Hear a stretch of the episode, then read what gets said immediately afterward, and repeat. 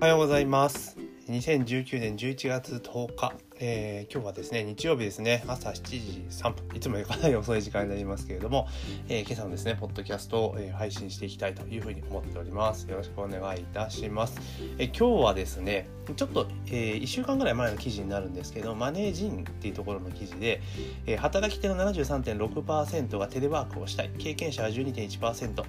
え時間管理やルール作りに課題というね記事があったのでえー、ちょっとそれについてですね、お話をしたいというふうに思っております。よろしくお願いします。まあ、記事自体は、まあ、テレワーク導入企業が増えてきて、まあ、興味を持つ人、社員さんね、7割ぐらいになってるから、まあ、実際に導入した企業にまあ取材とかね、えー、調査とかした結果、まあ、どんなところにメリットがデメリットがあるのかっていうところをまあ記事にして報告している内容になります。でそもそもテレワークっていう言葉自体がよく 私も分かってなかったんですけどテレワークイコールなんかね会社の外で働くみたいなイメージだったんですけど意味はなんかテレっていうやつね。TELE で離れたところっていうえー、意味の単語でワークが働くでこれ合わせた造語らしいんですね、えー、テレワークってあ2つの単語の造語なんだっていうふうに思いました。で意味合い的にはインターネットの情報通信技術を活用して時間や場所の制限や制約を受けず柔軟に働く労働形態の一つというところなんですね。あなるほどなっていうふうに思いました。でテレワーク経験者の方が、えー、87.9%の人がえー、あ経験の有無か、えー、アンケート調査これ何人したのかな？何人したか出てないか、えー、出てないですけれども、あ、じゃあ413人か。えー、全国ので、なんか、で、そう。で、テレワークの経験に対して87.9%はいいえ、当然ですよね。少ないに決まってますよね。で、入っていった人は12.1%。で、テレワーク経験者、え、50名の方が、えー、メリットとして挙げてるのは、通勤による疲労がない、えー、家庭と両立ができるとき。え、体調や気候、うん、気候に関係なく業務ができる。まあ、台風とかね、そういう時に行かなくていいですもんね。あと自分のペースで仕事ができるなどが分かった。一方、デメリットは、えー、同僚との簡単な確認行為がしづらい。チームスタッフや上司との連携がしにくい。えー、自分で集中力を保つ必要性があるなどのコメントがあったというところでありますよね。で、したいと思う人は73.6%。あ、まあ、ちょっとここまでいきましょうか。で、メリット当然ありますよね。えー、通勤ね、時間、例えば、私でも会社員の頃って、えー、本社勤務の時ってね、なんだかんだ1時間、往復1時間、だ結構東京とかに比べると、1時間かかんないぐらいだから、すごく、えー、まあ、環境は良かったのかなと思います。まあ、それでも毎日毎日ね、電車でいられて、まあ、座っていけるとかそういうメリットはあったんですけれども、まあ、大変だなっていうのは当然ありました。それが例えば東京とかだったらね、1時間半とか2時間かけて通われる方も結構多いってことを考えると、往復で4時間ですからね、2時間かけてたら。1時間半でも往復3時間ですよね。これがなくなるっていうのはかなりのメリットが当然ありますよね。でしかもストレスがないというところがあるのでこれはすごくいいかなと思います。まあ家庭と両立ができるっていうのもいいですよね。あとさっき言ったその台風とかねあるじゃないですかそういう時って日本人って行くじゃないですかそういうのも行かなくてもいいわけですね家でちゃんと仕事してろっていう話になりますしあと自分のペースで仕事ができる。これもあれですよね。すごい大きなメリットですよね。特になんだろう。私も、会社員の時ねやってる時とかあったんですけれども要は事務所にいるといろんな仕事が降ってくるわけですよ。ほとんどの話でね。あのなんか上司からねこういうファンとか流れてきたりするわけですよ。作業が飛んできたりするわけですね仕事が。でその時ってもちろんそのなんだろう。あの自分しかできない業務とか結構あったりするじゃないですか。それでも嫌もないと思うんですけどたまたまその場にいるから降ってくる仕事って絶対あるんですよ日本の職場って あいたみたいな感じでちょ ちょっといいかなみたいなことって結構あったりするんでまあそういうのは多分なくなると思うんですよね。たまに目についたから。だから上司とかもその上の方の人とかもあんまり深く考えてなかったりすることが結構多いんですよ。なんかそういうちっちゃい仕事細かい仕事に関してはね。パッと目についた人に、まあ、頼んでしまうってことは多分多かった多いと思うんですよ。だそういうのがなくなるっていうのはかなりいいのかなと思います。で、デメリットとかは同僚との簡単な確認行為がしづらいとか、チームスタッフとか上司との連携が取りにくいってあるんですけど、これは多分、あの、どんどん今って解決されてると思うんですよね。むしろ何て言うんだろう、対面で話すというよりも、今チャットとかでちゃちゃちゃちゃやってた方が早いじゃないですか。で、えー、で、そういうのでやっていけるので例えば若い世代とかのコミュニケーションとかね連絡とかの確認事項とか多分全然テレワークでした方が効率はめっちゃいいと思いますよね。あと問題なのはそのちょっと年がいった方々上司とかですね、まあ、50代中盤から後半あとは、まあ、取締役とかになると60超える方も結構多くなってくるので。まあそういった結構ね、まあキャリアがあってベテランの人たちっていうのはそういう新しい文化っていうのはなかなかやっぱり受け入れるのが 難しい部分があるので、そこら辺がちょっと難しいかなと。だから、例えばその、なんだろう、えー、中間管理職とかの、まあ、課長さんとか、それぐらいのところが束ねている組織は別にテレワークにしてもいいのかなという気がしますよね。で、管理職はもうそれこそもう事務所にいとけ、みたいな感じにして、えー、スタッフはもう全部テレワークにするっていうのはありかなと思いますよね。で、結局その、なんて言いましょうか、あの、で、その会議とかそういうことがいっぱいあるから結構業務とかバタバタするわけですよね職場にいると。で結局そばにずっといるからいつでも会議とか打ち合わせとかができるって環境になると結局はどうそんな別に打ち合わせしなくてもいいじゃんっていうところを打ち合わせしてしまったりとかするんですよね。あと結局はその打ち合わせとか事前会議っていうのは何でやるかっていうと、まあ、根回しとかねそういうのもあるにしてもあの責任の範疇を薄くしようっていうのがあるわけですよね。うん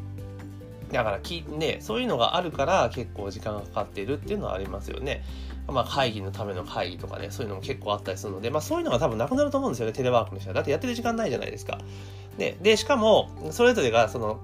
なんだろう、会社の、その、今までだとね、7時間45分とか、会社の就業時間の中で、こう、やりくりしたものが、別にその中のフリーなわけじゃないですか。で、そのテレワークだったら、1日何時間だけ働きましょうっていう話だから、人それぞれによって時間は前後することだってあるわけですよね。そうすると、打ち合わせとかっても本当にだから30分の時は30分でバチッとやらなきゃいけなくなるわけですよ。だから無駄な会議とかそういうのが、まあ、なくなってくるから、絶対メリットはあると思うんですよね。生産性は絶対上がっていくし。だそういうところでいくといいのかなと思いますよね。で、まあ、テレワーク導入している会社ですよね。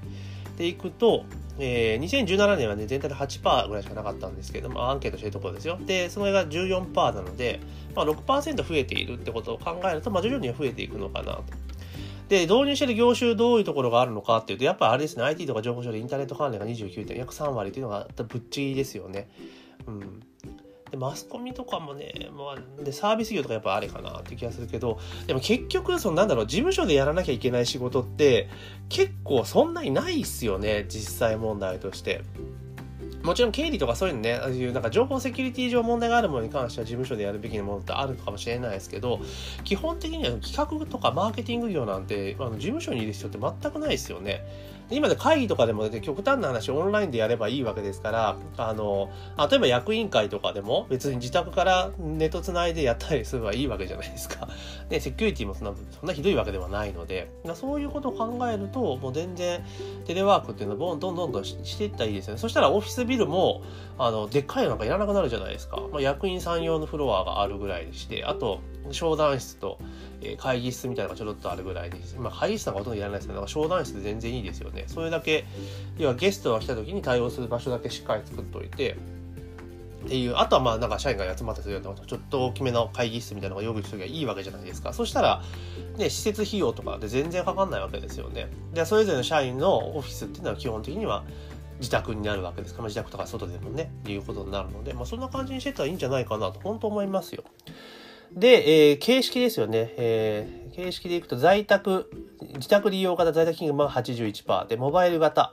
31%で、施設利用型が13%。やっぱモバイル型がいいですよね。まあその、モバイル型って言っても、そのカフェとかで仕事するっていうことを考えると、やっぱりその、施設利用型が一番個人的にはいいのかなと。こことこことこう提携場所があって、そこは使ってくださいねっていうんだったら、まあ結構ありかなっていう気がしますね。これ営業をやってる方だったら、まあそういう場所が、あの、だからそ各所が持ったらね、お金かかっちゃういますから、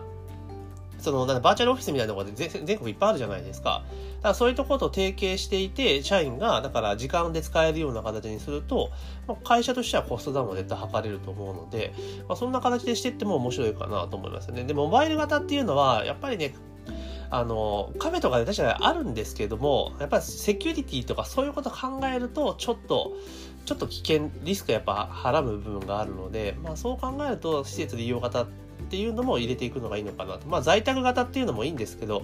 やっぱ時間管理はちょっと難しくなってくるのかなというふうに思います。なところですかね。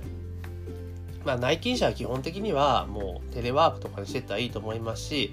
それだったらね、妊娠出産とかね、その介護とかね、そういうところでも全然自宅でも勤務できるし、介護離職なんてことすることはできななくなるわけですよね。そうなってくるとやった方がいいのかなというふうに思います。だから今後、ますますこれが広がっていくんじゃないかなと思います。だから企業自体も人手不足っていうことはどんどん深刻化してくるわけじゃないですか。だからそうなってくると、まあテレワークっていうところがなってくると。で、あと下手すると、そのテレワークだったらダブルワークできちゃいますよね。ね、事務所行かなくていいわけですから。っていうことも出てくるので、結構その労働っていう、ね、雇用とかそういうの多様化っていうのにつながっていくんじゃないかなというふうに思います。で私自身も最後サラリーマンの時のえ最終の時って、まあ、ずっと最後の10年で本社の勤務でしたけど、で、最終の3年間は事業部門に戻って、マーケティングとかやってましたが、まあ、ほとんど事務所にいなかったですよね。事務所にいるとしょうもない仕事降ってくるので、